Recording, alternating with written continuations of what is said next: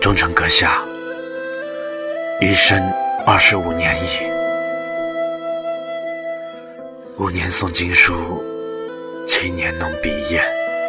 是闻长老言，学道必求古，为文必有诗法。常意已不快，推自思远。夫所谓道，其古所谓周公、孔子者独能也。盖予与周孔俱生之耳。亦是有行道不系筋骨，只挥笔为文，不爱攘取经史，汇集时事。百经万书，一品书流，又岂能一分出其下载？凡为经史者五年，是为孤假相国所赠。明年并不是，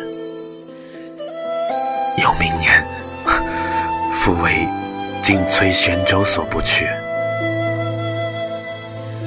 居五年间，未曾一修文章，夜人求之，必待其恐不得识其面，恐不得读其书，然后乃出。